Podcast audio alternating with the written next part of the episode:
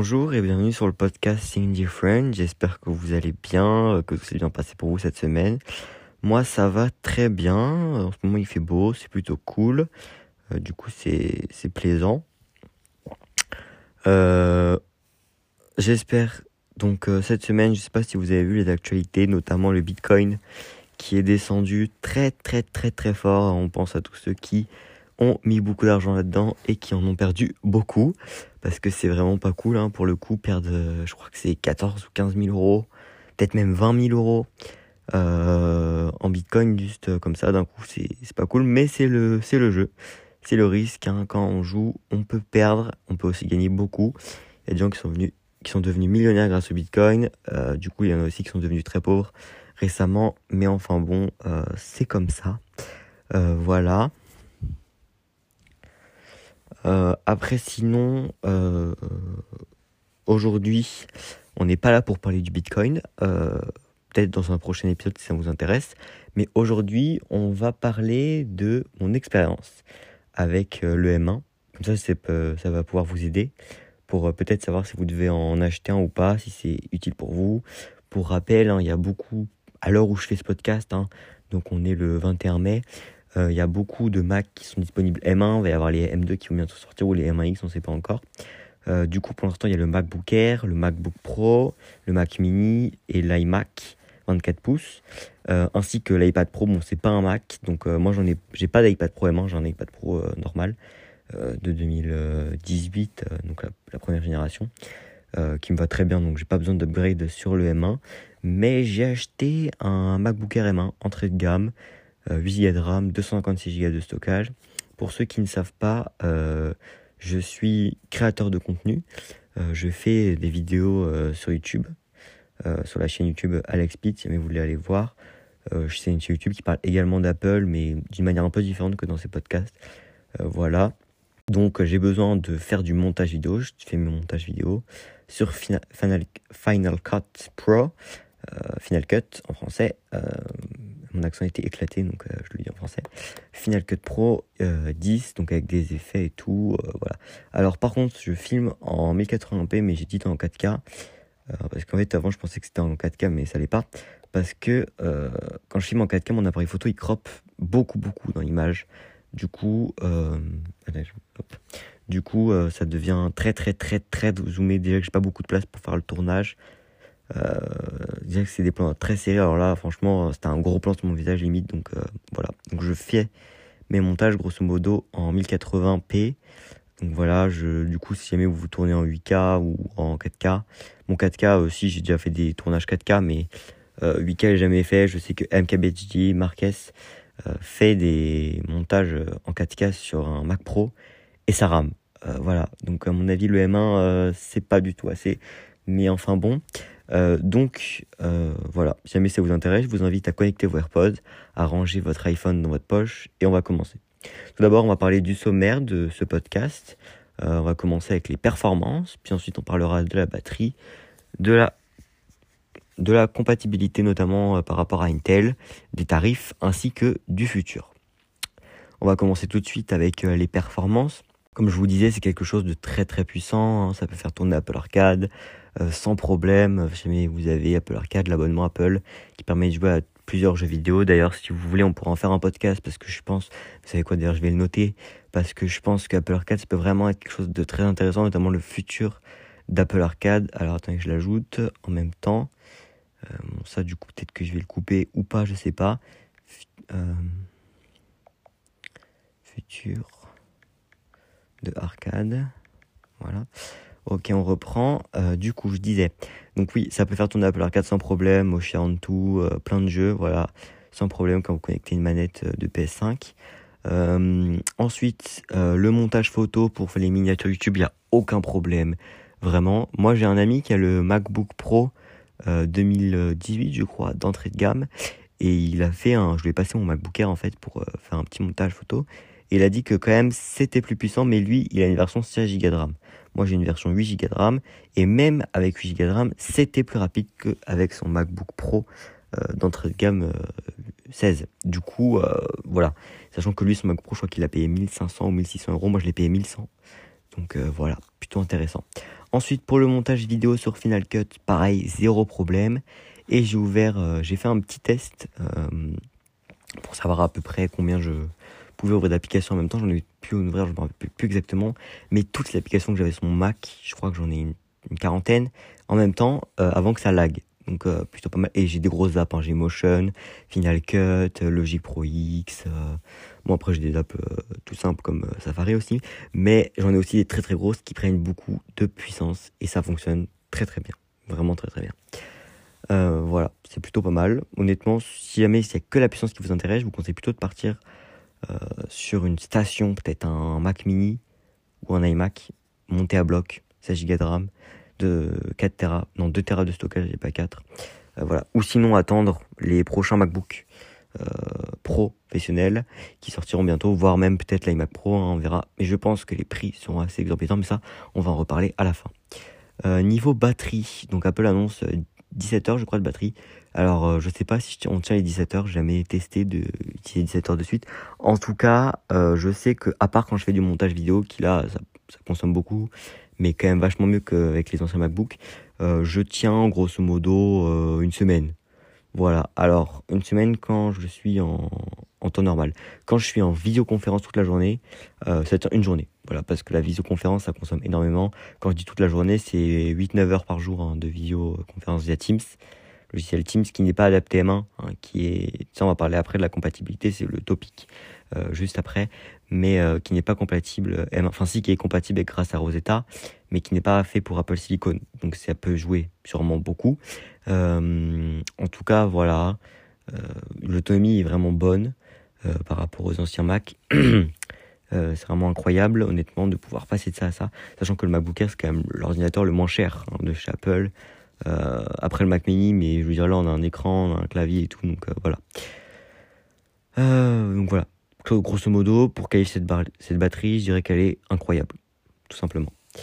Ensuite, du coup, la compatibilité. grâce à Rosetta, on a quasiment tous les programmes qui existent qui sont compatibles M1. En, tout cas, Rosetta fait un, vraiment un très bon travail à ce niveau-là. Euh, moi, j'ai pas de problème, jamais eu de problème. À part si, mais là, ça vient pas de, Rosetta ou quoi que ce soit. Euh, au début, euh, lorsque j'ai téléchargé une application sur l'App Store en version iOS pour mon Mac, c'était LumaFusion pour ceux qui veulent savoir, ça n'a pas fonctionné, ça a planté deux fois de suite, donc j'ai laissé tomber. Euh, mais voilà, euh, tout simplement. Euh, du coup, à part ce petit problème-là, niveau compatibilité, on n'est pas eu. Après, moi, comme je l'ai dit, enfin non, je l'ai pas dit, mais je le dis, euh, j'utilise pas beaucoup de logiciels qui sont pas compatibles parce que j'utilise pas beaucoup de logiciels qui sont pas faits par Apple, à part Notion, qui est une application iOS qui fonctionne très très bien. Euh, Teams du coup, qui est une application Intel qui fonctionne pas très très bien parce que j'ai eu plusieurs problèmes au niveau notamment de la caméra, du micro, du son, mais ça arrivé que 3-4 fois sur je sais pas peut-être 3 mois. Donc honnêtement, c'est pas très très dérangeant. en ce qui concerne, alors je sais, en fait j'ai l'impression que le son il va peut-être être un petit peu modifié parce que je tiens mon téléphone différemment. je sais pas trop comment faire. Euh, en ce qui concerne euh, la compatibilité, on va continuer. Euh, pas de problème honnêtement, je pense. Par contre, si jamais vous êtes vraiment professionnel, vous feriez mieux, vous feriez mieux de pas upgrade sur du M1 ou pas upgrade du tout sur un nouveau Mac. Attendre peut-être un petit peu la M1, la M2, parce que ce sera vachement mieux pour vous, il sera vachement plus puissant. Par contre, si jamais vous, vous avez vraiment besoin d'upgrade un Mac, je sais pas si ça vaut le coup de partir sur du Intel à part si vraiment vous faites beaucoup d'argent avec votre Mac. Quand je dis beaucoup d'argent, c'est, on va dire, 15 euh, fois le prix du Mac à l'année. On va dire que c'est un Mac qui coûte 10 000, euh, si vous faites 150 000 euros à l'année grâce à votre Mac, ok, là, ça peut être intéressant. Sinon, non, pareil pour le Mac Pro, hein, si vous faites en dessous de 600 000 euros à l'année, ça sert à rien de prendre un Mac Pro à 60 000 euros. Ça vous rapportera pas assez. Euh, attendez qu'il y ait les puces qui aille avec, mais attendez que les programmes soient compatibles. Et si vraiment vous pouvez pas attendre et que vous faites pas autant d'argent, bon évidemment vous êtes libre de faire ce que vous voulez, c'est moi qui vais décider pour vous. Euh, le quatrième point du coup c'est l'argent. Donc euh, on est sur du 1129 euros pour le R et autour de 1400 euros pour le Pro et quelque chose comme 800 ou 900 euros pour le Mac Mini, 1400 euros pour le MacBook euh, enfin pour le, Mac M1, mais le Mac, l'iMac, pardon, l'iMac M1. Mais l'iMac M1 en version de base, il est vraiment éclaté. Donc c'est 1650 euros, je crois. L'upgrade juste pour avoir le Touch ID et, toutes les couleurs en fait, et l'Ethernet et les 4 ports Thunderbolt. Euh, de USB-C, pardon, que 2 ports Thunderbolt. Euh, voilà. Euh, donc honnêtement, moi ce que je vous conseille, si jamais c'est pas quelque chose de très important pour vous, je vous déconseille de prendre le MacBook Pro. Simplement parce que les 300 euros de différence, c'est juste un ventilateur. Bon, c'est pas hyper utile vu comment mon Mac il chauffe jamais. Donc voilà, même avec du montage. des haut-parleurs studio. Après, moi mon Mac il est sur ouais, si les haut-parleurs, ça peut être intéressant, mais je pense pas que ça vaut 300 euros. Et des micros. Alors, euh, personnellement, pour mon Teams, je pense pas qu'ils aient besoin d'avoir des micros de qualité studio. Après, c'est vrai que si vous enregistrez des podcasts, par exemple, grâce à votre Mac, là, ça peut être intéressant, mais c'est quand même pas non plus super bon. Donc, autant acheter plutôt un Blue Yeti pour l'argent qu'il y a de, de différence. Hein. vous aurez une meilleure qualité et ce sera beaucoup mieux pour vos podcasts, par exemple. Euh, après, je sais que si par exemple vous faites de, je sais pas moi, de la vidéo YouTube en voix off, euh, bon peut-être euh, que ça pourrait aller, mais je sais pas honnêtement, euh, moi je vois pas trop l'utilité. Ah oui, j'ai oublié de préciser, il y a aussi une touch bar. Touch bar, bof. Par contre, si jamais vous avez besoin d'un desktop, donc c'est-à-dire un ordinateur fixe, je vous conseille vraiment de partir sur un iMac plutôt que le Mac Mini. Pourquoi? Parce que le Mac Mini et l'iMac, si on prend la même config, par exemple, on va dire on prend la config de base, donc Hmm, attends, je vais vérifier le prix quand même, parce que j'ai pas envie de vous dire de conneries. Mais si je dis pas de bêtises, alors vas-y, ouvre-toi. Donc Mac, Mac Mini, Mac Mini, c'est, c'est 800 euros, ok. Et du coup, l'iMac, c'est 1004. Euh, donc si jamais vous avez le choix entre un Mac Mini ou un iMac, je vous conseille de mettre les 600 euros en plus. Pourquoi? Parce que l'écran de l'iMac est juste incroyable. Il est magnifique. Et honnêtement, je pense qu'un écran comme ça, ça vaut plus cher que 600 balles. Donc euh, voilà. Ensuite, les haut-parleurs sont très bons. Bon, ça c'est vraiment bien. Je pense que pour 200 balles, vous avez, vous avez un, set euh, d'enceinte pour euh, comme ça. Après, qu'est-ce qu'on a d'autre? Le design. Le design, c'est c'est subjectif, mais personnellement, je trouve que le design de l'iMac est juste magnifique, même s'il a des bordures blanches. C'est totalement compréhensible. En fait, les bordures blanches, c'est pour mettre son iMac devant un mur et que du coup, bah, ça soit blanc. Mais honnêtement, c'est juste magnifique. Au début, je l'aimais pas trop, mais après que je l'ai vu, euh, c'est juste incroyable, quoi. J'adore. Et euh, qu'est-ce que j'avais d'autre à dire? Qu'est-ce qu'il y a d'autre comme différence? Donc après, vous avez également un clavier et une souris. Ça, chez Apple, un clavier et une souris, c'est vite. Euh, surtout le trackpad. Le trackpad, c'est 150 balles. Le clavier, c'est 100 balles. Donc déjà 250. La souris, c'est 85, je crois. Donc on va arrondir à 100. Euh, ça fait 350, ouais, c'est ça, 350 euros donc euh, même du coup 330, mais 330 euh, euros plus plus plus, donc on va dire on prend un écran à 1000, on prend un écran, on prend tout ça, ça fait 1003, on prend un dossier ça fait 1005, 1005 plus 800, on est bien plus qu'à 1450. Voilà, donc clairement, euh, si j'étais vous, je prendrais un iMac, en plus il est hyper coloré, il est hyper beau. Voilà, si vous êtes professionnel, toujours on prend les versions Pro, le Mac Pro, l'iMac Pro qui sortiront bientôt en version M1. Maintenant, pour euh, conclure, ou enfin on va pas conclure maintenant, mais on va continuer, on va parler du futur. Je pense que le futur va être vraiment très intéressant au niveau puissance. On partirait apparemment sur un Mac Pro 40 cœurs euh, euh, CPU, je crois, et 120 cœurs GPU. Alors ça, c'est juste incroyable. Bon, le prix serait également euh, à la hauteur euh, des composants, mais enfin version Apple. Mais euh, honnêtement, je pense que c'est plutôt pas mal. Je pense que c'est plutôt pas mal. Euh, je pense que le futur est très intéressant pour Apple Silicon. Euh, même si apparemment Apple va continuer à faire du Intel encore pendant 4 ans pour euh, que les professionnels puissent continuer si jamais il y a des problèmes. Mais, mais honnêtement, moi, je préférais prendre du M1. Après, c'est pas possible pour vous. voilà. Si vous êtes vraiment professionnel, achetez pas du M1. Mais bon, si vous êtes étudiant, je sais pas, moi, vous, vous travaillez à la compta, vous êtes petit créateur de contenu, même en vrai gros créateur de contenu regardez Marquez, euh, regardez même, euh, comment il s'appelle, JB, euh, il fait plein de montages sur des MacBook Air. Il a rendu son MacBook Pro, donc voilà. honnêtement, si vous êtes petit créateur de contenu, voire moyen créateur de contenu, ça vous suffit. Si vous êtes, je sais pas moi, qu'est-ce que c'est autre comme métier, peut-être dropshipper, ouais, c'est pareil. Voilà, tous ces métiers, tous ces métiers qui ne demandent pas vraiment énormément de puissance. Après, si vous travaillez par exemple chez Pixar, bon déjà je pense que vous avez des Mac Pro. Mais surtout, le MacBook Air ou le MacBook Pro, ça va pas être assez niveau RAM, etc. Donc, vraiment pas intéressant pour vous. Mais je pense vraiment que ça peut, ça peut suffire pour la plupart des gens. si je devrais vous conseiller de l'acheter ou pas, si vous êtes personne lambda, on va dire, voire semi-professionnel, oui. Par contre, si vous êtes vraiment professionnel, que vous faites des films pour Pixar, Disney, Marvel, toutes ces conneries, euh, non. Pareil, je sais pas s'il y a d'autres métiers qui, qui, demandent autant de puissance que des trucs Marvel. Euh, pareil, non.